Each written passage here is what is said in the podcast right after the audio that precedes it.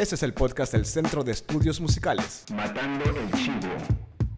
Amigos, bienvenidos al episodio número 3 de su podcast Matando el Chivo, podcast hecho por músicos y para todos los amantes de la música. Yo soy Don Sevilla desde el Centro de Estudios Musicales en la ciudad de Managua, Nicaragua.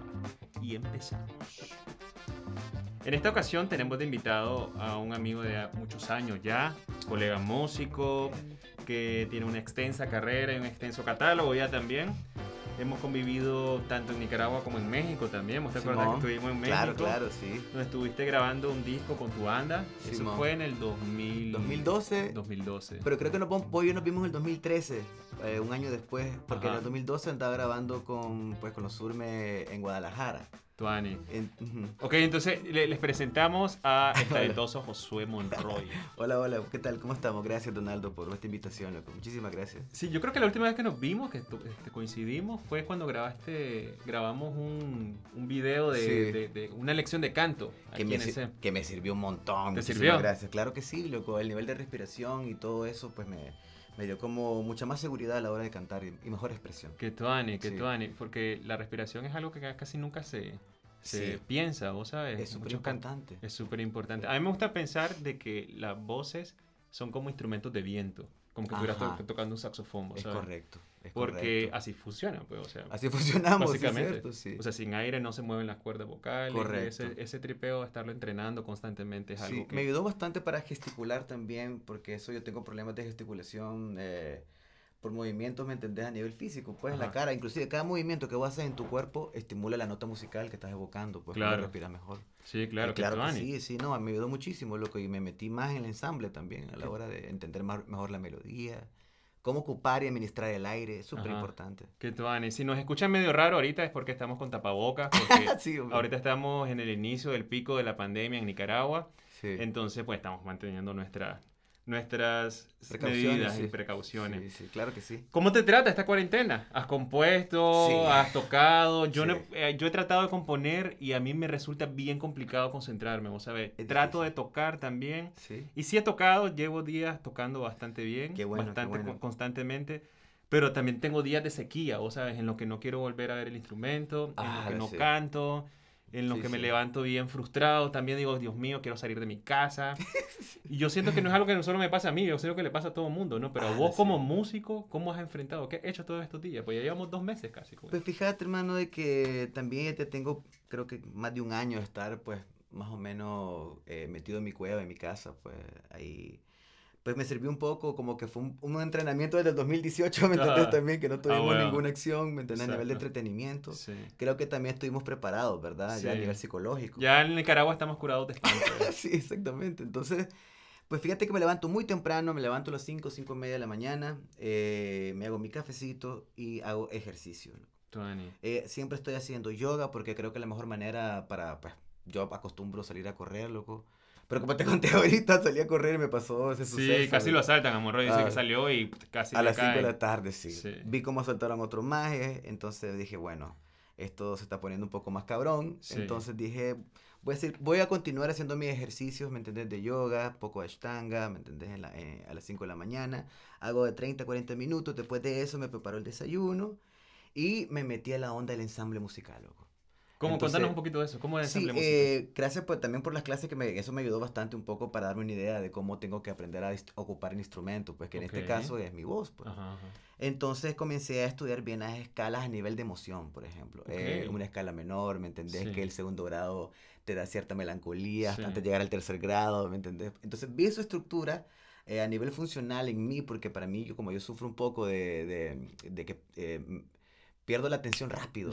Entonces cuando ya tocas la parte de estructura musical con, con cuestiones emocionales, ya es una experiencia mucho más tangible. mí. Claro, claro, claro. Entonces he estado saboreando, me he estado reencontrando con eso. Tuve que desaprender y volver a aprender a ocupar la guitarra, porque Edgar inclusive me, yo le dije, mira, loco, tengo dolores aquí, eh, ciertos músculos de la mano. Ah, pero lo estaba haciendo mal, Claro. hacerlo bien. Entonces, Edgar es el que estuvo en el capítulo pasado para que escuchen el podcast. Edgar Fonseca, sí.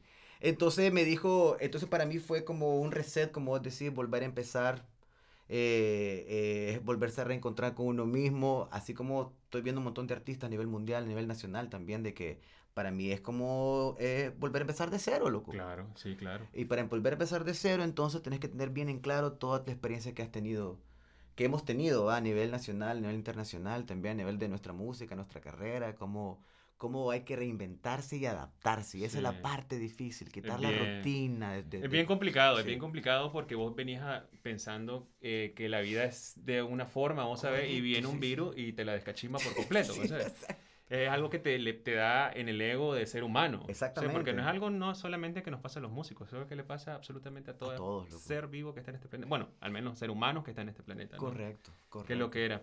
Bueno, eh, Sí, sí, sí. ah, vamos a hablar un poquito de tu experiencia también. Mira, Monroy, ¿cuántos años tienes de, dedicarte a la música?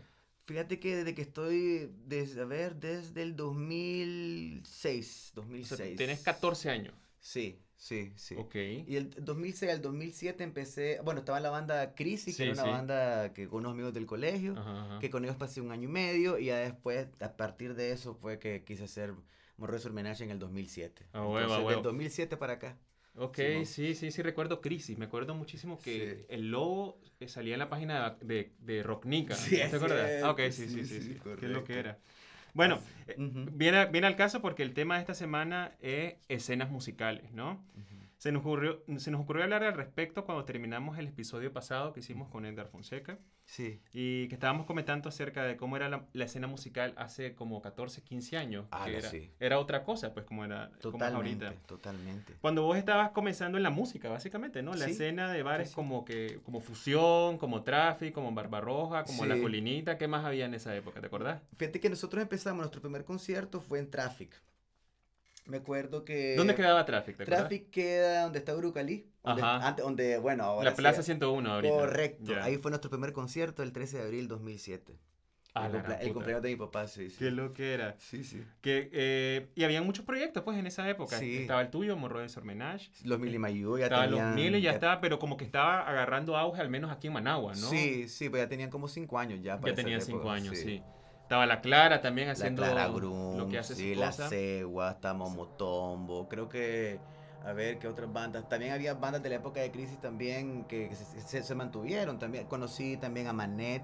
¿Te claro. acordás para la época de, de- Porque yo vengo desde esa época, ¿me Sí, entiendes? sí, Estaba en la claro. universidad, me acuerdo, estaba la... Nosotros participamos en la onda de la, de la Coca-Cola, que era una competencia de bandas, me acuerdo que ganó ajá, División Urbana.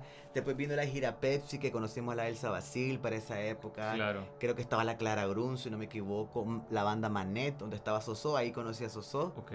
Eh, y creo que estaba Mario Sacasa, si no me equivoco, por ahí. Sí. Yo, yo recuerdo, yo recuerdo esa, esa época eh, como una de las épocas donde resurgió la música nicaragüense, ¿no? La música, la música de autor, la gente que, que se pone a componer, la gente que se pone a, a hacer cosas dentro de la música diferente a ser simplemente una banda de covers, ¿no? Sí. Pero yo no sé si ubicarlo con el disco de Romper en Silencio de Perro Son Popo. No sé si vos estás de acuerdo Ah, conmigo. Sí, estoy súper de acuerdo Porque- con vos, loco. Porque el maje de, de- de Ramón, una vez que sacó ese disco, Sí, como que sí. despertó muchas, muchas cosas. Vos sabes, siempre se necesita, creo, Correcto. no siempre, pues, pero usualmente sí. pasa eso mucho en las escenas, que una escena la despierta una obra, ¿no? Fue o un Popo. compositor. Sí, sí, sí. Porque creo que si no hubiera salido Perro, tal vez hubiera salido alguien más, ¿no? Pero Sí. como que Ramón produjo algo en la escena musical aquí Sí. en Managua Fue un gran cambio. que catapultó a que surgieran otros proyectos interesantes como todos esos que estábamos hablando, ¿no? Sí, creo que esa fue la banda que eh, unió todo, unió todo, o sea, la- la- los, los trovadores, los rockeros, todas las tendencias, creo que la unificó Perro Son Popo para el 2000. En 2005 salió, eh, 2005. exacto, el de Romper el Silencio, que es un gran disco. Buenísimo. Yo recuerdo que lo sí, escuché, lo escuché, y también venía también en, en la época de Nicaragua, venía como el fin de la época de- del gobierno de Bolaño, Sí, entraba un nuevo gobierno. Correcto. y como que e- era, era, era otra, otra perspectiva, pues, de escena. Exactamente, Y había exactamente. cierta, había como cierta estabilidad en, pues, en la sociedad, como. Que, que creo que también es necesaria para que unas escenas musicales Sí, eh, pues se desarrollen de forma, de forma variada, ¿no? En esa época Sí. yo recuerdo muchísimo haber ido mucho a- al, conce- al lugar este, no sé si Atahualpa era el, el dueño, de fusión. Fusión, Sí, sí. que se hacían muchos festivales, casi todos los fines de semana había un, un- buenos un- toques. sí. buenos Estaba toques. saliendo para esa época. Ah, bueno, pero la fusión fue en el 2009, ¿verdad? Si no me equivoco. Sí, más o menos, como Sí. 2008-2009, por esa Que la, época. que la tendencia era ir a fusión, e ir a festivales en, en, en Alianza Francesa y estaba también para esa época las giras de Movistar. Que Claro. estábamos ahí metidos Cuiso NBK, eh, Mauricio Menage, creo que estaba Momotombo, la Cuneta Son Machín, que la Cuneta Son Machín también fue Claro, de ahí, de ahí salió, de hecho. De ahí salió correcto, la- sí, sí. Entonces, mira, de una escena, de una escena musical salieron artistas que se perfilaron de, de, de forma internacional, ¿no? Porque la Sí. cuneta llegó a, a- hasta los Grammy, claro, se fue a grabar claro. a Estados Unidos, pero Sí. salió de esos conciertitos que se comenzaron a hacer en esos lugarcitos chiquitos, porque Fusión era un lugar súper chiquito, Sí, pues era un patio y una casita chiquita y ahí se ponía una tarima. No, eran buenas producciones. Este, yo me acuerdo que tuve un concierto con Mili, varios conciertos con Mili Mayú, varios, un montón de festivales que se hicieron para esa época también. O sea, creo que también la, la empresa privada, en ese caso, estaba Movistar, estaba Ajá, patrocinando ajá. los conciertos, los toques, los festivales, el Songnica. Recuerdo. Sí, todo eso influyó mucho para que la gente se diera, se diera cuenta también que, nos, que tanto el artista nicaragüense emergente en esa época estaba preocupado por sonar bien, Claro. Para tener un público eh, fiel también y, que, su- eh, y que el público también se enamorara de tus canciones. Había una buena interacción, ¿me entiendes? Sí, claro. Y sí estoy de acuerdo que Person Popo fue la clave en, esa, en ese punto. En Sí, ese- porque antes de eso no había la gran cosa. O sea, sí, Sí, había una escena más under, Sí, sí. pero no era tan, tan, tan, tan visible, pues. Al menos no que, que, que, generara tanto ruido en, en, la- en las clases medias. Sí Ujú. había, obviamente, siempre había música. Música siempre va a haber, ¿no? En toda claro, sociedad. sí. Pero esa escena fue, fue muy interesante. Por eso Sí. yo recuerdo, eh, yo no vivía en el país en ese entonces. Yo recuerdo venir a, a Managua y decir, ah, la madre, creo, creo que me voy a quedar aquí porque aquí está más Sí. interesante la escena Sí. que la que estoy viviendo en México, porque en México tenía que estar Sí. peleando con que de pronto estaba el concierto de Molotov y de pronto está el concierto de Paul McCartney y de pronto está el concierto Sí. del- de, de Roger Waters en un mismo fin de semana Claro. con de vos querer llegar a hacer un concierto en un barcito, ¿me entiendes? Sí, sí. Entonces era muy difícil.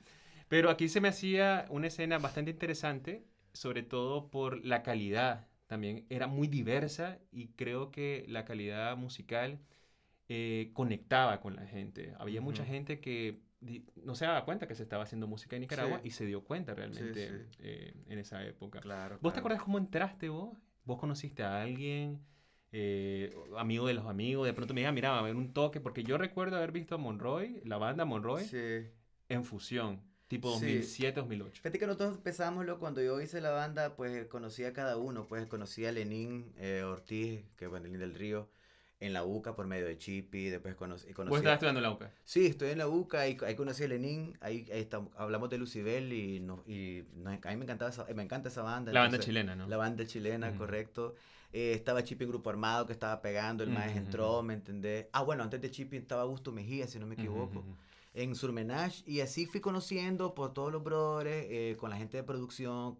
Me acuerdo que grabé los, mis primeros demos con, con, con Motombo, nos grabó los tres primeras canciones, nosotros Euforia, Frío. Entonces, y así fui conociendo yo, loco. La Clararún ya estaba posicionada, ¿me Claro. entendés? Haciendo conciertos grandes, ¿me Sí. Y, De hecho, le abrió a Alejandro Sanz en esa Ah, sí, época. yo, yo fui, loco, yo fui a ese Sí. concierto, loco, estuvo bestial, loco, Sí. estuvo bestial. No, la, No, en esa época- Él es súper talentosa, la Clarita. ¿Cómo, cómo- cómo acá, ¿Hasta qué año vos pensás que, que esa escena vivió? Porque esa escena, esa escena tal cual como se Ajá. concibió en ese momento, pues ya no existe, ¿no? Sí. Pero ¿hasta qué año vos crees que duró esa escena? ¿2012? ¿2013? Ah, la loco, tenés toda la razón. Yo creo que hasta el 2012, loco. Como hasta el 2012, Sí. ¿no? ¿Verdad? Porque vos, vos tuviste sí, sí. todo ese proceso, ¿no? sí, las bandas Movistar y todo, sí, sí. Yo creo que hasta el 2012. 2013, loco. 2013. Hasta el 2013, sí. Porque el 2013 no- me acuerdo que nos venimos para un, para un concierto que estaba. Un concierto grande en la escuela de danza. Me acuerdo que estaba tocando Garcín, Tassian fue, me acuerdo, sí, sí. Claro. Este, entonces, hasta el 2013 yo creo que esta- estaba esa escena. Muy bien dicho, loco. Claro. sí. Es una escena musical bastante prolífica también, porque se hicieron muchos discos interesantes que la gran mayoría los pueden escuchar en YouTube Sí. o en Spotify. Sí, sí. Ahora, del 2013 al 2018 ya podríamos decir que es otra escena, ¿no? Sí, Hay muchas bandas más de reggae, sí, hay mucho más loco. Hay Sí. mucho más... Hay variedad, sí. Más música electrónica también. Eh, me encanta, sí, bastante DJ buenísimo, Vos, sí. vos, tú, vos seguiste tocando. ¿Cuántos discos hiciste del 2013 al 2018? Creo que fueron Eh, dos o a tres. ver, eh, hice el 2015 por la tierra, que fue un, un disco bastante espiritual. En, en- ahí en, fuimos a por San Juan del Sur. Ajá. Eh, que Madera, hace estudios Madera. Ah, ahí fuimos claro. con Chiricano, súper lindo. Ahí, Ahí lo grabaste. ¿no? Sí, Que sí, sí, sí, ahí sacamos Luna Marfil, que fue una canción dedicada a Gustavo Cerati. Ajá, ajá. Eh, después de, después de ese, antes de ese, habíamos, ya so- so- estábamos con el Bien de los Silents que grabamos en Guadalajara en el 2012. Entonces, del 2013 al 2018 so- grabamos dos discos, loco. claro. Que claro. es el del Vuelo a la Medusa, que grabamos con, con Alejandro Vega y, y la, y la Gotera Producciones, que es el último disco donde escuchaste la canción de Amaru. Ajá, ajá, ajá. Y, y el 2015 que fue, que fue Polo Tierra. Claro. Dos discos, loco. Sí. Ahora, vos que también hiciste música en esa época, ¿cómo diferenciarías vos esa escena del 2013 al 2018 a la anterior que fue el surgimiento pues, Sí. de, de una escena eh, más comercial, más Ujú. popular, más, más masiva en Managua? O en Nicaragua, pues, en general. Las diferencias, sí, bueno, loco, pues el país, vos sabes que las circunstancias van cambiando según Claro. pues, el país te va diciendo cómo va. Y, y yo creo que este, en el- antes del 2018, pues la, la escena estaba un poco estable, ¿me ves, los conciertos se, se llenaban, ¿me entiendes? Surgió toda esta onda y nos dio un reset a todos, pero nos estimuló, ¿me entiendes? Nos inspiró también a hacer canciones sobre las circunstancias. Claro. Eso es súper importante y surgieron otros artistas también. Sí. Otro reset. Ahora, ahora ¿vos, ¿vos crees que la escena que hubo, la primera escena, por decir, vamos, vamos a ponerle Ajá. como la primera parte, ¿no? La primera parte del 2005 al 2012, pone- pongámosle, si esos siete años, ¿no? Ajá. ¿Vos crees que esa época fue eh, más determinante para que surgieran más nuevos músicos en la Sí. siguiente parte, por decirlo así? O Sí, sea, ¿vos crees sí. que Perro motivó a muchos, muchos chavalos que se metan a hacer música con sus Ujú. bandas, Sí. que tal vez su- surgieron después, ¿no? Sí. Eh, ¿Y crees que esa, esa, esa inspiración eh, realmente le escaló a que se convirtieran en músicos de verdad? O, no sé, ¿cuál es tu opinión? Porque hay muchas diferencias. Yo pudiera decir, en mi opinión Ajá. personal, esto es una opinión nada más, Sí, sí. que la primera tiene hasta cierto punto más, más contenido, más compromiso artístico, porque esos músicos siguen ahorita. Sí. Todos esos músicos siguen ahorita. Desde el 2005 para acá. sí. Desde el 2005 para acá, Sí. eh, bueno, uno que otro tal vez se fue en, en- en muchas otras cosas que pues, la, la vida da muchas vueltas, Sí. pero la gran mayoría siguen haciendo música. Perro sigue haciendo música, vos sigues haciendo música, Sí. Los Miles siguen haciendo música, Sí. Momotomo sigue haciendo música, tal vez alguno, alguno que Ajá. otro está parado por Ajá. obvias razones, sí. pero se sigue haciendo música, ¿me entiendes? Sí. Eso es lo importante, que sigamos haciendo música, ¿me entiendes? La, la escena del 2012 al 2018 tal vez es una escena que yo la sentí un poquito más, más, más rala, por decirlo así. Yo ya me regresé al país en Ajá. esa época. Y yo, Ajá. eh, sí hay mucha música, obviamente, y hay proyectos Sí. interesantes. Pero, no sé, tal vez porque los chavalos son como más... eh, no sé, como más dados a tener las cosas como un poquito más sencillas, ¿no? Porque la, la- la cultura de, la, de la tecnología te da todo al instante, ¿no? Sí. Entonces, Gratificación instantánea. exacto. Ajá. sí. Entonces, no sé, a eso se Sí. me hace una diferencia. Sí. No sé qué opinas vos. Yo opino que el que, se, el que se mantiene, el que está en constante cambio, creo que es el que perdura, ¿me entiendes? Porque está creyendo siempre en sí mismo, ¿me entiendes? Yo pues me, me identifico que soy, en mi caso, ¿verdad? Yo Ajá. siempre, la experiencia que he vivido pues me ha enseñado mucho la vida, que es- hay que ser perseverante y Claro. que si sos honesto con vos mismo, la misma vida se encarga de ponerte en, su, en, en tu lugar, ¿me Claro. entiendes? Y hay que bajar la cabeza y pues claro, uno se encuentra siempre y choca contra su propio ego, ¿me entendés? Todo el tiempo y eso lo ve cada artista también. Claro. Y si vos luch- luchas con, eh, si vos mantenés el ego dominado, creo que eso te va a ayudar un poco a seguirte desarrollando y seguir adaptándote al medio. Claro. Y entonces los que vos estás viendo todavía, que desde ese entonces seguimos en esta onda, es que eh, creo que es, es un, es, un una, es un constante aprendizaje, ¿me entendí? Eso es lo que te mantiene vivo. Claro. Y sobrevivir, ¿me entendí? Y te adaptas. Esa es mi opinión, pues. Sí, claro. opinión. Sí, sí, sí, sí, claro. Ahora, hay otra escena diferente a la del rock, ¿no? Sí. Hay una microescena del jazz, que es con el festival y Ajá, algunas unas correcto, cosas ahí. sí. Está la de la música clásica también, que básicamente se centra en el teatro y todas sus Ajá, actividades. correcto. Hay una escena de música electrónica también, que creció mucho en los últimos años, ¿no? Sí, sí, Sobre todo en los bueno. últimos cinco años más o menos, ¿no? Sí, desde Uru- yo creo que Eurucalí fue un punto de inflexión de la música electrónica, se desbordó y se volvió una tendencia bien fuerte en el país. loco. Claro. Ahora, yo lo que no siento es que haya tantas bandas de rock como había antes. Ahora, ¿no, Sí. ¿no crees vos que el rock no se ha sabido adaptar, reinventar? Sí, yo pienso, yo pienso eso. loco. Porque antes tenías un montón de bandas, tenías Malos Sí. Hábitos, tenías, la, ¿cómo decías vos? Sí. Las Eguas, tenías, Sí. este, bueno, Monroy. Bueno, Ajá. Monroy eh, también se, se- ha, ha tenido su proceso de, de- de evolución. Claro, claro. Pero siento de que, que el rock, no sé, esas meras impresión personal. las- sobre todo las bandas que hacen rock, que es un género bastante cercano a, a- a la clase media, el chavalo que va a la universidad, o las personas que trabajan, ¿no? Al día al día.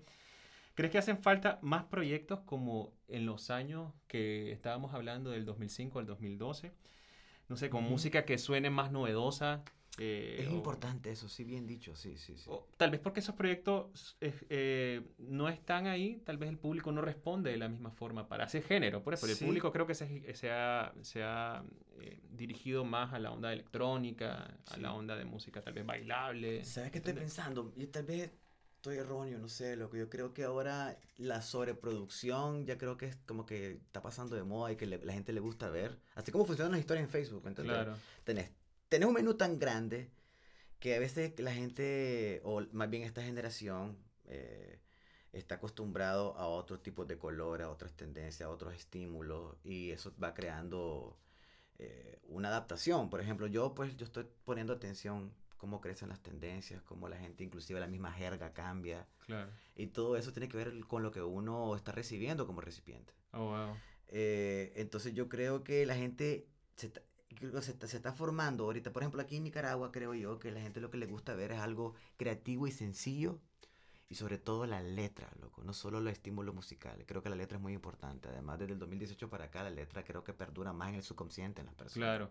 Es que qué bueno que, que mencionaste lo del 2018, porque ¿dónde estábamos antes previo a esta pandemia? Porque, bueno, llega, llega el coronavirus y puta, no, no, descachimba a todos, ¿no? Pero bueno, la escena eh, ya estaba bastante debilitada en el 2018, Ujú, porque sí, cuando tenés una crisis sociopolítica, obviamente cabrona, los eh. primeros damnificados somos los músicos, pues. Sí. Lo primero que la gente deja de hacer es salir, de gastar, de salir a tomarse una bicha Sí. y escuchar una banda de rock, etcétera, ¿no? Entonces muchos proyectos se desintegraron, Sí, muchos músicos emigraron, sí. Eh, algunos bares que tenían conciertos cerraron, Sí, ¿no? sí, Otros estaban intentando incorporar música en vivo y a la mera hora mejor dijimos, mejor no, mucho riesgo, cosas por el estilo, ¿no? ¿Dónde estábamos en esos dos años? Como tratando de reinventarnos. Claro. y ya estábamos ahí, vamos que de Ahí vamos pronto, que queremos, ¿no? ¡Bang, gang! De nuevo. Y viene el corona. Sí. Pero que yo creo que, lo, que el nicaragüense ha aguantado tanto, loco, tanto, pero es súper enriquecedor su música, loco. Fíjate que Claro. Yo, mira, yo no nací aquí, loco. Yo nací en El Salvador, loco. sí, También en, en los desvergues de guerra También. civil. No es muy diferente. Sí. Entonces, lo que sí he visto es que creo que el nicaragüense tiene algo bien, bien, bien lindo, bien, bien mágico, loco.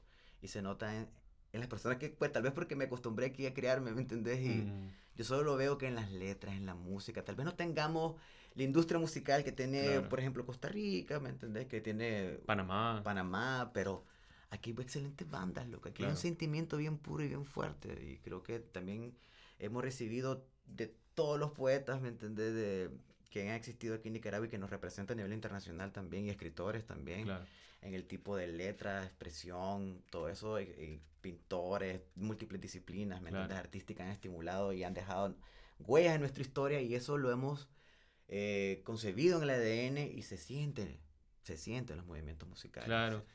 Entonces, yo considero que esta, esta, esta crisis que vivimos mundial Sí, sí. es como un reset. Es como Sí, sí, comenzamos desde cero otra vez. sí. ¿Y cuál, según tu perspectiva, cuál sería eh, una escena musical ideal? O sea, yo sé, yo sé que pues, puta, no sé, eh, predecir el futuro es como, ya, es como leer una, una bola mágica, Sí. ¿no? Pero pues siempre está el ejercicio de cómo te gustaría que se desarrollara, ¿no? Que hubieran tal vez más bares, que hubieran más proyectos, pues esos son lugares comunes. Pero. ¿cuál creías vos que, que, sería una escena musical? Vos que viste, vi- has vivido varias evoluciones de la misma escena que vivimos en esta ciudad. Ah, loco. Así como me preguntas si cómo veo... ¿Cómo te gustaría que fuera? cómo me Bueno, Sí. Ah, la que difícil, ¿verdad? Porque eh, me encantaría que todo estuviera normal y no lo está. Claro. y eso, ¿me entendés? Dificulta mucho. Que, se eh, re- que se regularice la escena musical, sí, claro. es súper porque estamos bipolarizados también y está Claro. cabrón, ¿me entendés? Y, y a veces es difícil. Eh, a mí me encantaría, loco, que, que tuviéramos conciertos todo como en, como en México, pues Sí, ponerle claro. de, de miércoles. Y que la A gente domingo. también se- y que la gente también sea parte de esta nueva tendencia de prestarse a escuchar al- a las nuevas bandas emergentes y poner atención a sus letras. No solo, yo creo que es muy importante que en el futuro aquí también el público se dé cuenta que tenemos cosas que decir, ¿me entiendes? Ujú, ujú. que sí está sucediendo, pero también hay un montón de grupos emergentes que no son los mismos de siempre, que tienen un montón de cosas que decir, Ujú. hay nuevos artistas y que se le da oportunidad, pues. Yo opino que espero que en el futuro podamos tener esos escenarios, ¿me entendés? Dis- eh, disponibles, pues. Entonces, yo, yo en verdad no sé. No, no ¿Cómo voy sabemos, a- nadie, nadie sabe. Pero, Pero- como músico, ¿cómo crees que podríamos aportar?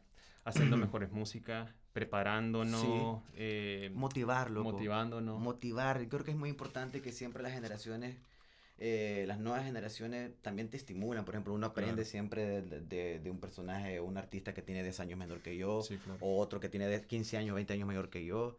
Creo que siempre hay que estar en constante eh, aprendizaje, pues si no, no te vas a adaptar. Si no aprendes a escuchar, ¿me entendés? Y con un poquito de tolerancia no te vas a adaptar tampoco, pues porque Claro. ahorita el mundo está bien loco y vos estás Ah. recibiendo todas las emociones y la sobrecarga de información y Sí. quedas al fin y al cabo, te cohibís, loco, y no querés expresarte, loco. Porque ahora, ponele, yo la tendencia que estoy viendo ahora es que si vos sacas algo, algo, ponele musical, Ajá. y te equivocaste, ya te lo hacen meme.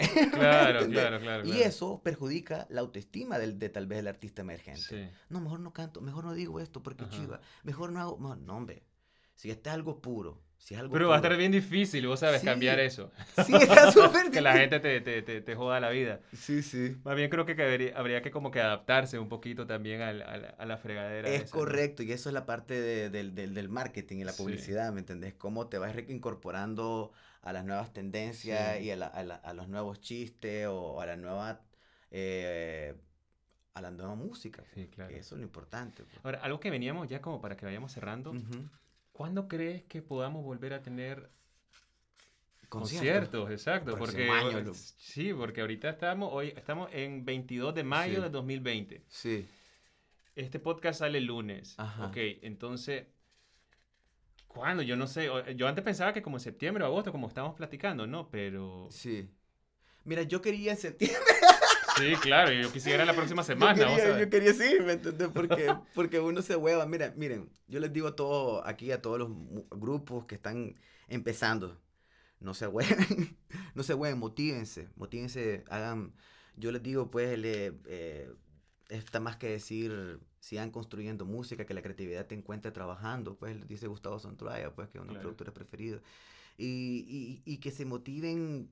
Yo les recomiendo a mis amigos, por ejemplo, músicos, hacer ejercicio es súper importante. Sí, claro. Súper importante. Por ejemplo, a mí me encantan las endorfinas, ah, la cuadra, creo que te, que te da una motivación eh, y, y estar en, en- estar curioseando, pues, por ejemplo, las nuevas plataformas. Creo que las plataformas digitales son ahorita es la herramienta perfecta.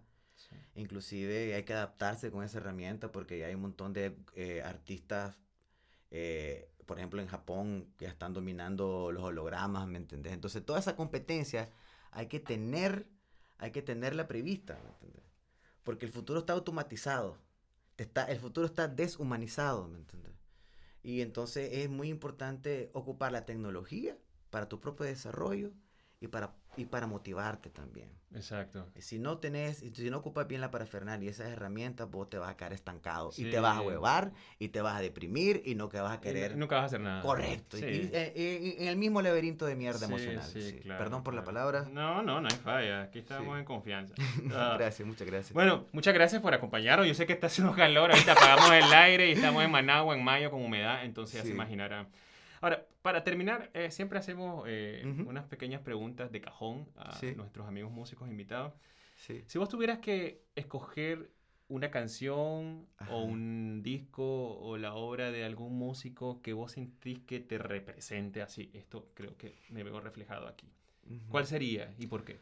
Fíjate que no tengo una canción en particular, porque tengo un montón de discos, me despertaron. Pero si tuviera, si tuviera, o sea, yo sé que es un Sí. ejercicio como que eh, va a decir algo hoy y después saliendo va a Sí. pensar otra cosa en puta Sí. de haber dicho esto, pero ¿qué, qué, qué pensás? Así digo, no sé, tal vez algo de Cerati o tal vez algo de los Beatles o tal vez de Claro. Queen o algo de Michael Jackson. no Hay una canción del, del disco de Ahí Vamos. Ajá, ajá, No, de Ahí Vamos, no, no, no, del anterior. Después del Bocanada, ¿cuál- ¿cómo se llama? El Fuerza Natural, no, ese es el último. No, el Fuerza Natural es el, el último, sí. Ah, la se me fue. Donde sale la canción Vivo. Ok. Vivo, esa canción de Cerati, sí me, me siento cositas bonitas, ¿me? Cuando la escucho. Entonces, también hay canciones de Silvio Rodríguez, de Víctor Jara, ¿me entendés? Que me fascinaron desde pequeño y me ayudaron a desarrollarme, a querer saber, entender un poco la fuerza de letra que tiene, que puede... Siempre, Ah, siempre- soy. siempre soy, sí, gracias, siempre voy. gracias, siempre soy, sí, por supuesto, se me olvidó, qué tonto. Entonces, eh, sí, esa canción me, me, me da mucho, mucha fuerza, mucha fuerza, sí. Ahora, si, si vos tuvieras que analizar eh, los elementos de la música, ¿no? La melodía, el ritmo, Ujú. el timbre, ¿no? De los Sí. instrumentos, la producción, la letra, ¿qué vos dirías que sería una buena rola? Para vos, obviamente. Es una pregunta súper subjetiva, pero Ajá. para vos, analizando la música tal cual, Ajá. ¿qué sería vos- para vos una buena rola? Una buena rola que tenga todas esas características eh, y que te penetre a nivel espiritual. Pues. Yo sé que suena bien loco lo que acabo de decir, Sí. pero, pero por ejemplo, hay una canción que me... Pero para vos, ¿qué es más importante? Por ejemplo, ¿el ritmo o la letra? ¿O la melodía? ¿O que tenga una buena progresión? Es algo como Ah, muy, mucho de personalidad, ¿vos sabes? Sí, por ejemplo, hay una canción que...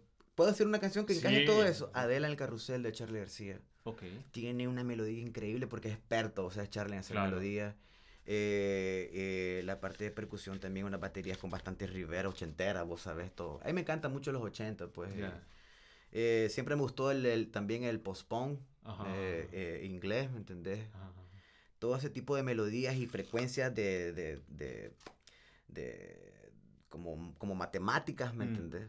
Pero que pa, pa, ¿me entendés? Todas esas cosas creo que te estimulan mucho el sistema nervioso, el el sistema circulatorio, tu cuerpo entero. Yo creo que a veces uno vibra más con ciertas ondas, ¿me entendés? Claro.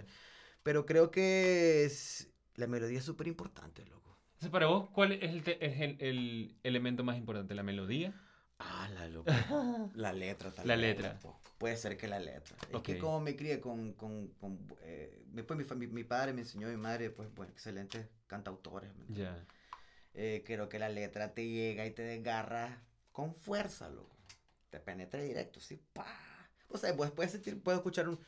eh, eh, pues en este caso música electrónica, pues que Claro. hay ciertos DJs que te- a mí me encantan, que me Sí. gustan mucho y sentir rico, Y ahí y no te estimula el cuerpo y no hay letra, ¿me Exacto. entendés? Solo te sentí estímulo. Claro. Hay Pero- mucho ritmo, sí. Sí, hay mucha, mucho timbre, mucha Eh, estética, muchos sí, colores, ¿no? Sí, sí, correcto. Eso es diseño, es puro Exacto, diseño puro eso. diseño.